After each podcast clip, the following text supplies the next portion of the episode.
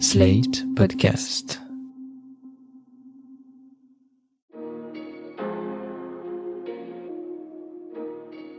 Bonjour et bienvenue dans cette quatrième saison du Monde Devant Soi, le podcast d'actualité internationale de Slate.fr.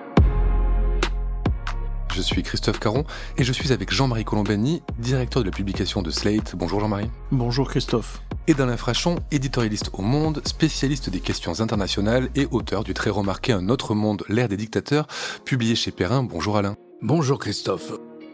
Ravi de vous retrouver tous les deux après un été chargé en matière d'actualité internationale, des points chauds sur lesquels nous reviendrons tout au long de cette saison, qu'il s'agisse évidemment de la guerre en Ukraine, des tensions toujours vives entre la Chine et Taïwan, de la crise énergétique qui va toucher et qui touche déjà l'Europe, des élections à haut risque en Italie et bien d'autres sujets. Mais dans ce premier épisode de cette quatrième saison, nous avons voulu revenir sur la disparition d'un homme qui, peut-être plus que tout autre, a changé la face du monde à la fin du XXe siècle. Первый и последний президент СССР Михаил Горбачев умер на 92 La morte di году. Mikhail Gorbachev avvenuta all'età di Mikhail Gorbachev ist tot. Abrimos nuestro informativo con la noticia de la muerte de Mikhail Gorbachev. The former Russian President Mikhail Gorbachev has died. He was 91 years old. On a donc appris la disparition de Mikhail Gorbatchev à l'âge de 91 ans, lui qui a été le dernier dirigeant du RSS et l'artisan du rapprochement Est-Ouest. depuis ce matin, la planète lui rend hommage. Mikhail Gorbachev ist tot. Mikhail Sergei Gorbatchev, dernier président de l'URSS, est donc mort à Moscou le 30 août 2022 à l'âge de 91 ans. Vous avez dû déjà entendre ou lire beaucoup de choses sur celui qui, en œuvrant pour le rapprochement Est-Ouest et en réformant l'Union soviétique, a initié un peu malgré lui la fin par chaos d'une guerre froide de plusieurs décennies et d'une partition bipolaire de la planète. Glasnost, perestroïka, retrait d'Afghanistan, libéralisation économique et politique de l'URSS, ces faits d'armes politiques et diplomatiques ont suscité de nombreux hommages sincères en Occident et des réactions bien plus mesurées à Moscou comme à Pékin. Et quel symbole faut-il dire que cette disparition, à l'heure où l'actuel président russe, qui vit dans une nostalgie certaine de l'Union soviétique, tente de reconstituer une grande Russie par les armes en Ukraine? Pour commencer cet épisode, messieurs, vous qui avez vécu les années Gorbatchev en observateur du monde, une question. On a entendu des discours pleins de louanges sur Gorbatchev, mais la fin de l'URSS, ce n'était pas vraiment dans ses plans quand il a initié les grandes réformes du pays. Non, certainement pas. L'URSS est morte au fond du nationalisme russe plus que de toute autre chose, et puis elle s'est effondrée sur elle-même. La grande question avec Gorbatchev, elle est de savoir euh, ce qu'il était vraiment. Pour moi, c'est un homo soviéticus, c'est un homme de l'Union soviétique. Et donc la première option, c'est de considérer qu'il était profondément communiste, qu'il l'était resté, d'ailleurs très inspiré par euh, le léninisme, et qu'il souhaitait instaurer un communisme ou un soviétisme à visage humain, de modérer le communisme par de l'humanisme. C'est ce qui explique d'ailleurs sa non-intervention euh, en, Allemagne et, et, ainsi de suite, le refus de faire donner les chars en quelque sorte. Ça, c'est la première option.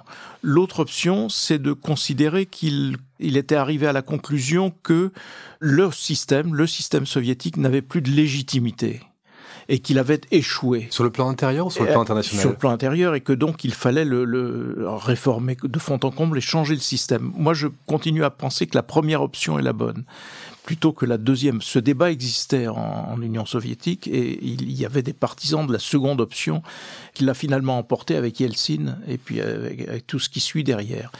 C'est sûr qu'il n'avait pas programmé ni souhaité la fin de l'Union soviétique, mais les républiques dites soviétiques ne voulaient plus de la tutelle russe. Et donc ils étaient en lutte contre le nationalisme russe. Et c'est cela qui a accéléré la fin de la dite Union soviétique. On a l'impression, hein, comme ça, que c'est lui qui signe la fin de cette Union soviétique. Emmanuel Macron a salué un homme de paix euh, dans, dans, son hommage. Et pourtant, quand, quand on regarde l'histoire de la fin de l'URSS, ça n'a pas été un chemin euh, tranquille. Il faut se rappeler de la violence de la sortie des pays baltes et de la Géorgie, par exemple. Oui, il y, a eu, il y a eu des dizaines de morts euh, dans les pays baltes, à Riga et à Vilnius, et à Vilnius c'est ça, oui. Et puis il y a eu aussi des dizaines de morts en Géorgie, à Tbilissi. Alors quand on l'interrogeait sur ces trois moments de, de, grande violence, ça veut dire que l'armée tire sur les manifestants pacifiques et non armés. Au total, je crois, il y a 400 ou 500 morts, donc c'est beaucoup. Quand on l'interroge sur, euh, sur ça, sur ces moments de violence, il dit, mais il y a, dans au moins un des cas, celui qui a été le plus sanglant, je n'étais pas au courant. Et c'était un coup du KGB, ce qui est tout à fait plausible, pour empêcher le mouvement indépendantiste. Alors je ne sais pas si c'était en Lituanie, je ne sais pas si c'était en Lettonie ou à Tbilissi, mais pour empêcher un mouvement indépendantiste d'émerger et donc le démantèlement de l'Union soviétique. À côté de ça, il a probablement sauvé des dizaines de milliers de vies ça mérite singulièrement euh, le titre d'homme de paix et le prix Nobel de la paix qui lui a d'ailleurs été décerné.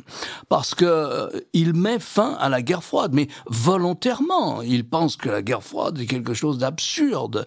Et donc là-dessus il s'entend avec Ronald Reagan et il signe le grand traité START sur le contrôle des armements nucléaires des deux pays. Ce n'est pas rien.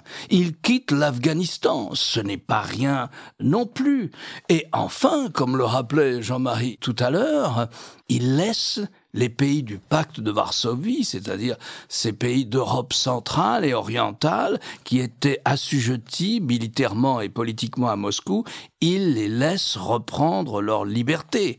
Et là, ça se passe de manière incroyablement pacifique, avec l'aide des États-Unis d'ailleurs, avec une entente. Il y a une sorte d'entente entre Gorbatchev et les États-Unis à ce sujet, à ce moment-là. Donc euh, moi, je crois que quand on voit l'ensemble d'un homme qui met fin à la guerre froide, qui signe le plus grand traité sur le désarmement nucléaire ou le contrôle des armements nucléaires avec l'autre grande puissance nucléaire, et qui laisse la liberté à des pays qui étaient asservis depuis 1945, je pense qu'il n'a pas volé son prix Nobel de la paix. La fin de l'URSS a été aussi la fin de sa carrière politique. Est-ce que dans ses discours, dans ses livres, euh, après, quelques années après, il est revenu sur ce moment-là? Comment il a jugé ses actions? Est-ce qu'il en était fier? Est-ce qu'il a eu quelques regrets? Est-ce que vous savez ça? Dans toutes ses prises de position, il a plutôt, euh, il a plutôt assumé les transformations qu'il avait voulu imprimer euh, au système.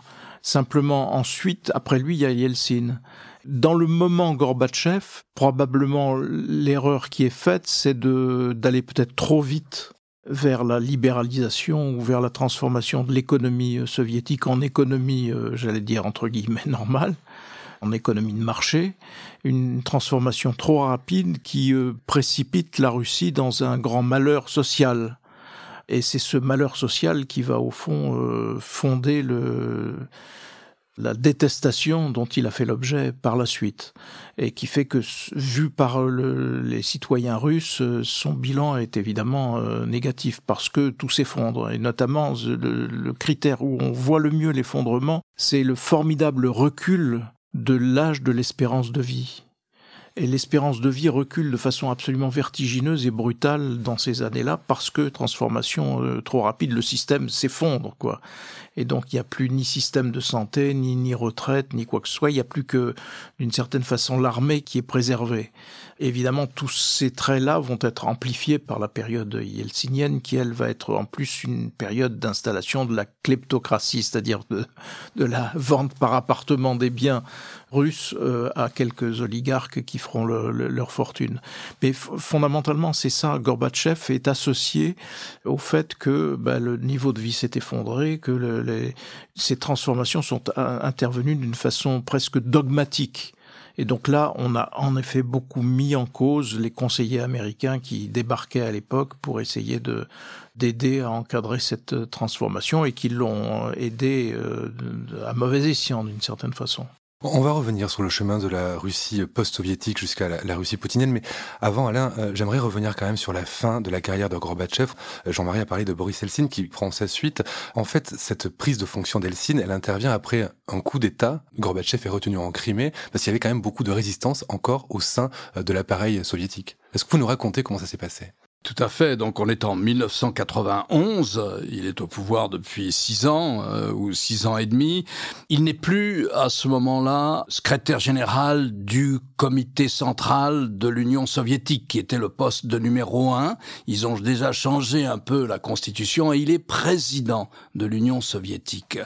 Il y a deux grandes séries de réformes. Il y a, a la glasnost.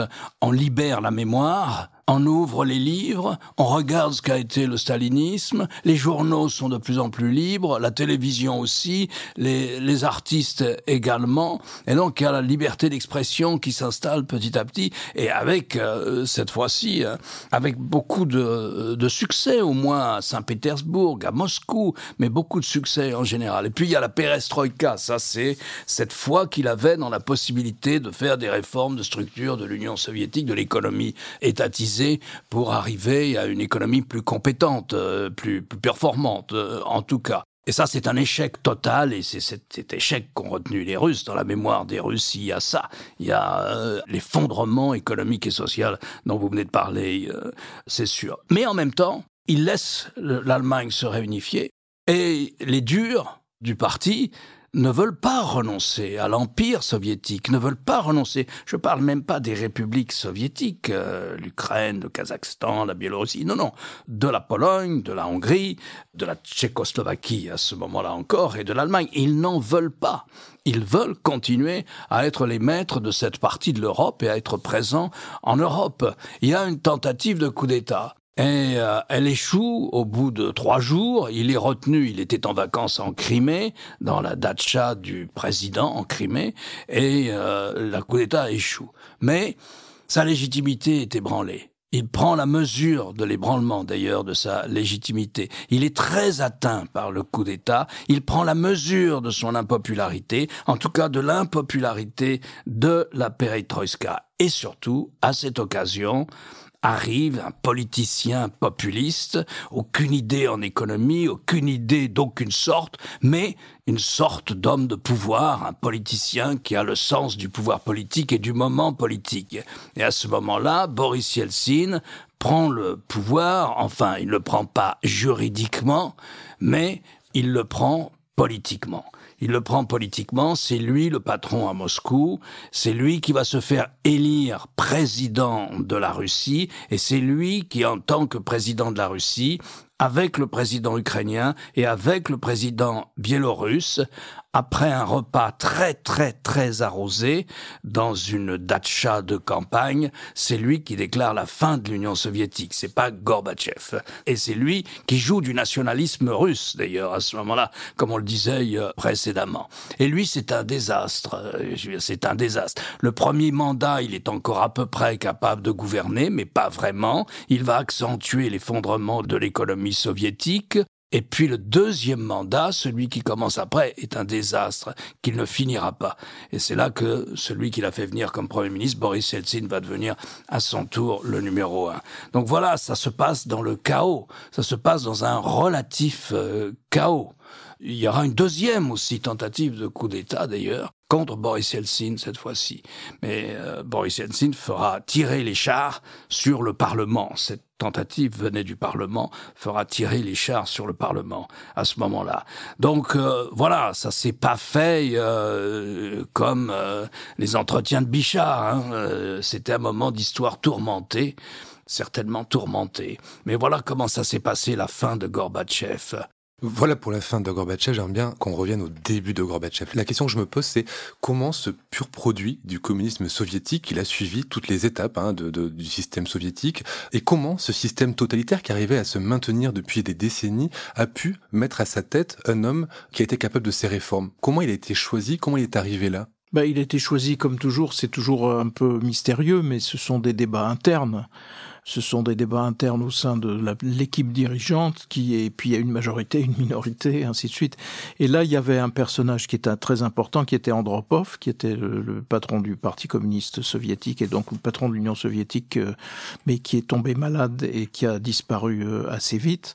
Et Andropov était aussi chef des services secrets. Et c'est, au fait, on considère aujourd'hui que c'était lui la figure de, de proue de la réforme, du réformisme et de la volonté de réforme. Pourquoi la volonté de réforme parce que le système ne marchait pas et que le système était de plus en plus distancé par les États-Unis. Et cela s'était vu notamment lorsque Ronald Reagan a lancé sa fameuse course aux étoiles où la Russie a considéré qu'elle ne pouvait pas suivre et que ne pouvant pas suivre, il fallait, euh, j'allais dire, euh, le, lever le pied, en tout cas, et d'où les accords euh, nucléaires stratégiques qui seront passés ensuite. Et donc Andropov est la grande figure réformatrice interrompue par une vie qui s'interrompt. Et donc il est, lui, le successeur de, de, cette volonté partagée par un certain nombre de dirigeants de l'époque qu'il faut du réformiser. Donc j'en reviens à ma classification de tout à l'heure, c'est-à-dire lui, je pense, Gorbatchev pense qu'on peut humaniser le système en le réformant. D'autres, dans ces débats russes, euh, soviétiques, considèrent que le système a cessé d'être légitime parce que justement il a échoué. Et donc c'est la conscience de cet échec qui... Euh, le porte ensuite, c'est celle la rencontre de ces deux courants au fond qui le porte euh, à la tête du, du système. Et ce qui est dingue, c'est que des années après cette prise de conscience de Mikhail Gorbatchev, on se retrouve avec à la tête de la Russie un Vladimir Poutine qui est l'anti-Gorbatchev sur la manière de gouverner, sur la manière de, voir le monde. D'ailleurs, euh, Poutine visiblement avait des rapports compliqués avec son prédécesseur, il n'ira pas à, son enterrement. Comment est-ce que la Russie a fait finalement ce qu'on pourrait qualifier de retour en arrière avec le recul? Comment expliquer ce passage d'un moment totalitaire, d'une libéralisation et ce retour à un système qui n'est plus totalitaire mais qui est en tout cas, est très autoritaire. Il y a d'abord la mémoire, la mémoire qu'ont les Russes euh, de, de Gorbatchev. Et donc c'est une mémoire euh, en noir. Ils ont vu que euh, le pays, l'économie s'effondrait. Ils attribuent cet effondrement à la politique économique chaotique de Gorbatchev. Parce que Gorbatchev n'a aucune idée en économie. Il est un enfant du, du soviétisme, il n'a aucune idée. Et il s'entoure d'un homme très respectable, ancien ambassadeur de l'URSS au Canada, qui était Alexandre Yakovlev, qui lui prétend euh, euh, qu'on pouvait réformer le, système. Et ils hésitent constamment. Ils hésitent constamment. Faut-il privatiser Faut-il ne pas privatiser? Faut-il que le rouble devienne une devise ou non? Et Gorbatchev a du mal à prendre une décision. Son esprit a l'air particulièrement confus et alambiqué dès qu'il parle d'économie. Il a beaucoup de mal. Et le pays s'est effondré. Donc euh, les gens ont naturellement une mémoire négative. Et peu importe au fond, peu importe les réformes politiques, si c'est pour vivre dans la misère. Or, c'était vraiment la misère. Eltsine va accentuer encore cela, introduisant en plus le partage des grandes entreprises publiques, euh, le partage du gâteau, introduisant euh, la kleptocratie. Eltsine va encore accentuer ça et va encore donner un sentiment encore plus chaotique. Il y a la guerre en Tchétchénie, il y a une des républiques donc de l'Union soviétique qui veut prendre son indépendance. Il y a aussi à l'intérieur des tendances centripètes très fortes et donc euh, il y a une forme de grand banditisme qui s'installe et qui se mélange à la vie économique. Et donc il y a le sentiment d'un chaos complet et d'un échec de cette période post-soviétique. Et c'est là qu'arrive Vladimir Poutine, qui va remettre de l'ordre. C'est là qu'arrive Poutine, et qui va bénéficier, dès son arrivée au pouvoir, je crois en 2000 ou en 2001, qui va bénéficier d'une forte hausse du prix du gaz et du pétrole. Et il va rétablir les retraites, il va rétablir l'ordre, les gouverneurs dans les régions, dans les provinces ne sont plus élus, c'est lui qui va les nommer, le KGB va petit à petit être installé à tous les postes de pouvoir, il va y avoir une confusion entre les postes de pouvoir et la direction des grandes entreprises publiques, c'est-à-dire vous pouvez être ministre et en même temps patron d'une grande entreprise publique et vous changez comme ça. Et s'installe non plus la kleptocratie, mais un système mafieux et qui fait qu'on se tient les uns les autres, et ce sont les anciens du KGB qui sont au pouvoir. Voilà, et la, la population russe, au départ, euh, c'est plus difficile de savoir ce que pensent les Russes aujourd'hui, mais la population russe, au départ, approuve massivement cela. Et puis lorsqu'il a des difficultés économiques, Hein, Lorsqu'en 2012, 2013, 2014, le prix du pétrole descend et le prix du gaz aussi, lorsqu'il a des difficultés économiques, il comprend qu'il a besoin d'une autre carte. Et là, il va jouer à fond la carte du nationalisme grand russe, ou voire de la reconstruction de l'Union soviétique. Et c'est la Crimée. Et sa popularité monte à 75 ou 80 Et il a pensé pouvoir rejouer quelque chose comme ça le 24 février, pensant que ses chars arriveraient à Kiev et qu'il n'y aurait pas vraiment de guerre et qu'il prendrait le contrôle de l'ensemble de l'Ukraine comme il a pris le contrôle de la Crimée. Voilà un peu la séquence euh, qui s'est produite et tout ça est fait que, bon, on voit le prix le prix de l'Union soviétique. Je demandais une fois à un secrétaire d'État adjoint américain de Bill Clinton qui a suivi cette époque euh, de très très près, mais je lui ai demandé à déjeuner, c'était un déjeuner à Paris, je lui ai dit mais au fond, qui a perdu la Russie? Et il m'a dit au fond du fond, l'Union soviétique a perdu la Russie. La Russie ne s'est jamais remise de l'Union soviétique. Et peut-être la Russie ne se remettra jamais de la Russie de, de, de Vladimir Poutine. En tout cas, c'est ce qu'on peut penser aujourd'hui. Euh, tout à l'heure, Christophe, dans votre introduction, vous évoquiez le fait que Poutine serait, au fond, à la recherche de la réhabilitation ou de la résurrection de l'Union soviétique. Non, il cherche à établir une ère grand russe. C'est vraiment un nationalisme russe exacerbé et non pas du tout euh, le, retour à, une Union soviétique qui était euh, à sa façon aussi, euh, comme on le disait à l'époque, internationaliste.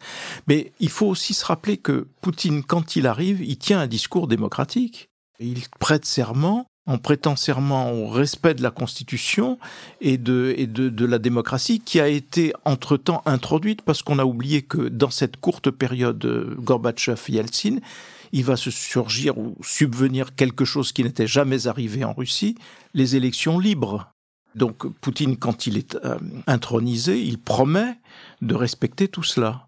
Et quand il envoie d'ailleurs ses émissaires euh, visiter notamment les rédactions euh, et nous-mêmes, moi je me souviens d'avoir reçu un envoyé de Poutine qui m'avait expliqué à l'époque que, au fond, le modèle de Poutine, c'était le général de Gaulle. Le général de Gaulle avait mis fin à une guerre civile en France et il avait établi des institutions stables et démocratiques. Et donc il disait, voilà, regardez bien, Poutine va faire comme de Gaulle. Ben, Poutine, il a, à, à l'âge qu'il avait, c'est-à-dire jeune, entamé une carrière de dictateur, contrairement au général de Gaulle.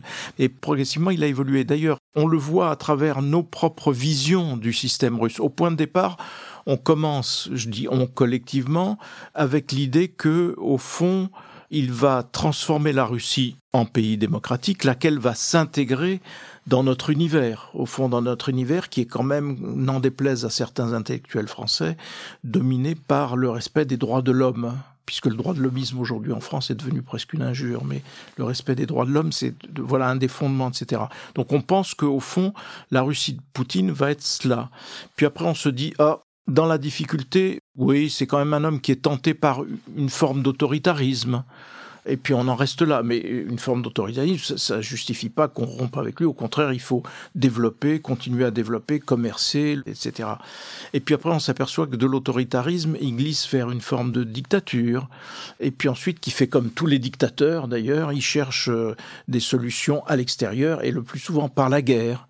Et donc euh, là, on commence à voir le président de la République, Emmanuel Macron, qui a quand même mis deux ans avant d'accepter de considérer que, décidément, il faut être euh, à 100% derrière l'Ukraine et non pas à 50-50. Donc, euh, à travers, au fond, l'évolution de l'esprit public ou du, du, du regard que l'on peut porter sur la Russie, on voit les transformations progressives du système poutinien qui termine comme un tyran, pur et simple, entouré de sa garde prétorienne, de, des quelques oligarques qu'il laisse en vie parce qu'il continue de le soutenir, et ainsi de suite.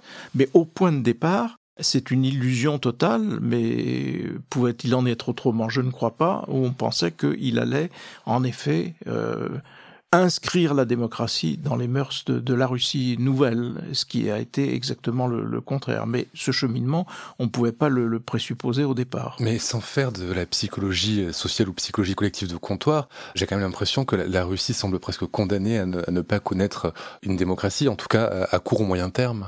Honnêtement, je ne sais pas. On peut simplement euh, faire l'observation suivante, euh, que font beaucoup de Russes eux-mêmes? Euh, tant que la Russie estime qu'elle ne sera pas elle-même sans un empire, sans contrôler d'autres pays.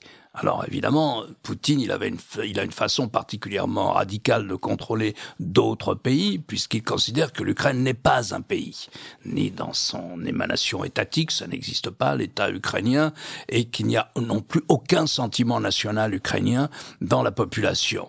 Il n'a pas pris la mesure de ce qui s'est passé depuis 1991, depuis l'indépendance de l'Ukraine. Il n'a pas pris du tout, il n'a pas compris ce qui se passait en Ukraine, notamment depuis 30 ans, il n'a pas compris ce qui s'y passait.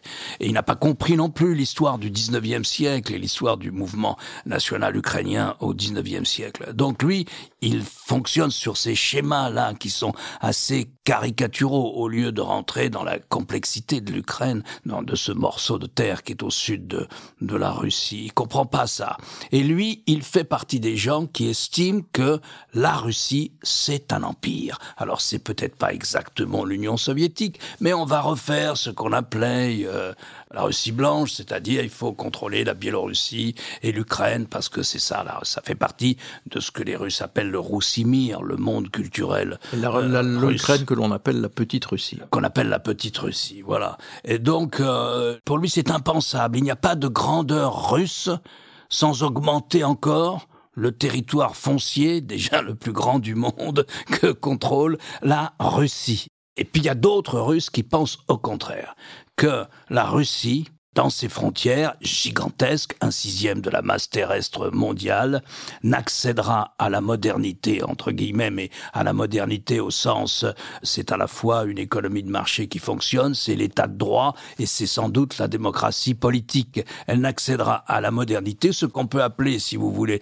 la modernité européenne, eh bien que si elle se vit comme Russie et non pas comme un empire, que l'on mesurera la grandeur de la Russie à la qualité de l'état de droit, au niveau économique et social du pays, et non pas au nombre de pays alentours, à ses frontières, qu'elle contrôlera. Voilà le débat qu'il y a. De ce débat-là, je ne sais pas, moi, si qui va gagner un jour. Je crois que c'est un vieux débat en Russie, l'ouverture sur l'Occident, le repli sur la masse euh, euro-asiatique, c'est un vieux débat.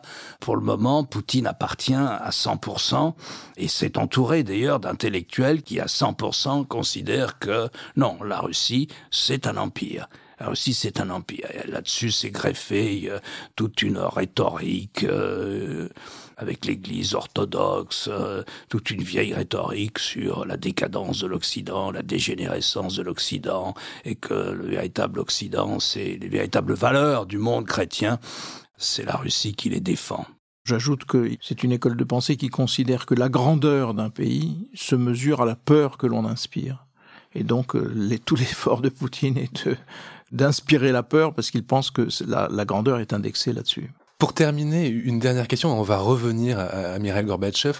Comment il était vu de France dans les années 80 Est-ce qu'il faisait débat? Est-ce qu'il divisait, et particulièrement à, gauche, et particulièrement encore plus au Parti communiste? Il était admiré, bien sûr qu'il était admiré. Tout à l'heure, Jean-Marie rappelait cette époque.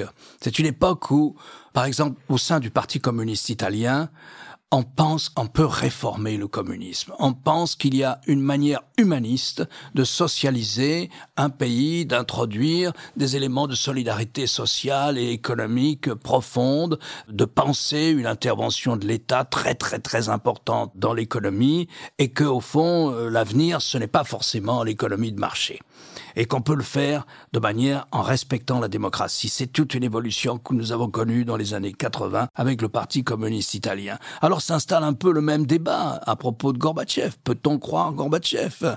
Margaret Thatcher est la première à dire oui, on peut le croire. Elle dit on peut faire affaire avec cet homme et elle va voir euh, le président Ronald Reagan et lui dit tu peux lui faire confiance. Il est sérieux dans sa volonté de réformer.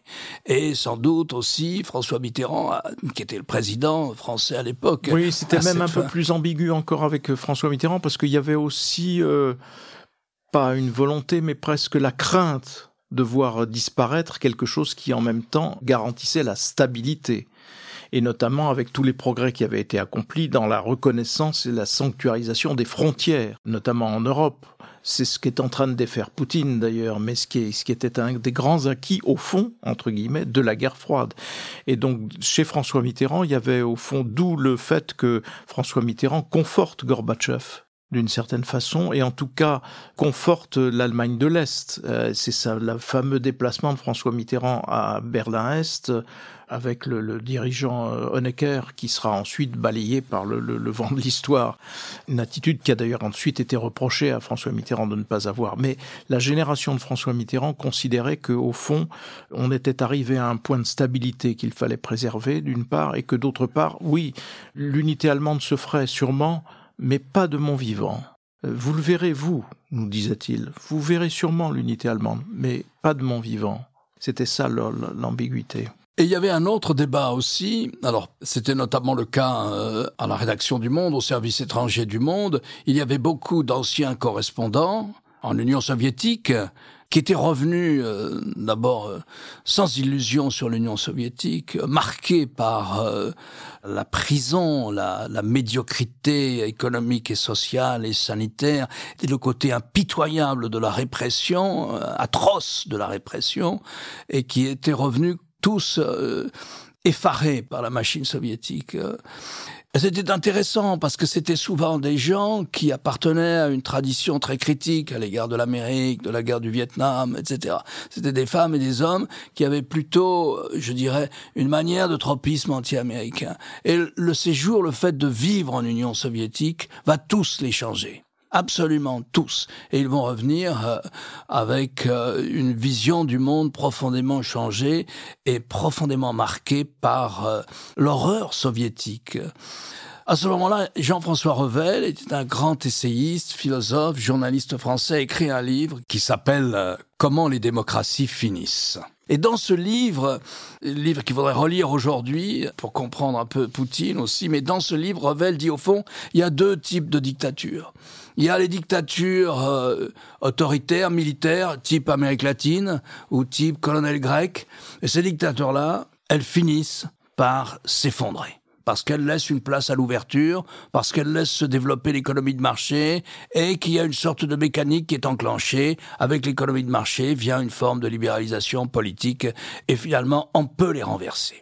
Et puis, il y a les dictatures de type totalitaire, euh, idéologique, où on façonne les esprits depuis euh, l'école, et où l'appareil répressif se confond avec l'appareil d'État. Et ces dictateurs-là, eh bien, je crois qu'elles sont inamovibles. Ils ne voyaient pas, Revel, comment elles pouvaient s'effondrer.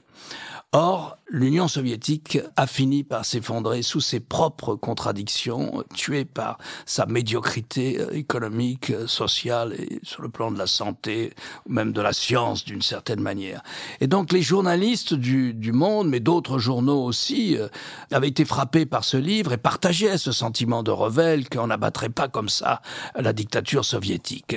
Et puis il y avait à, ce moment-là un correspondant du Monde à Moscou, Bernard Guetta, qui avait compris que Gorbatchev euh, allait faire ce qu'il disait. Enfin, il faisait confiance. Il constatait que Gorbatchev faisait ces réformes-là. Il les faisait.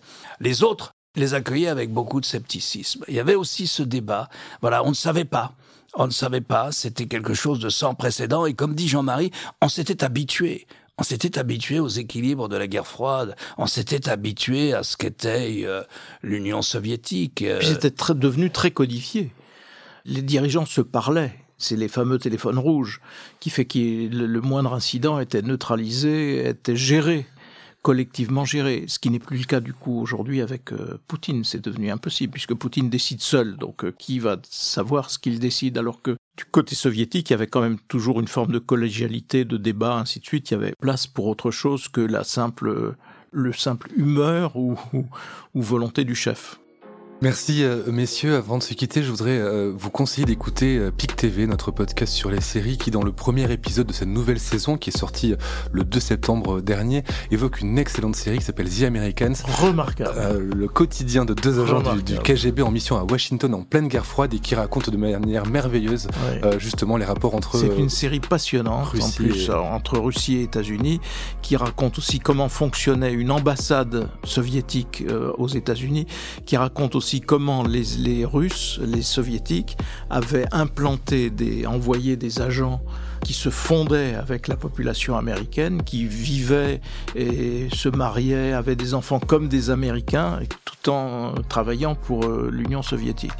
Et moi, je pense que le, le plus grand agent soviétique qu'ait connu les États-Unis, récemment, c'est Donald Trump. Faut pas l'oublier.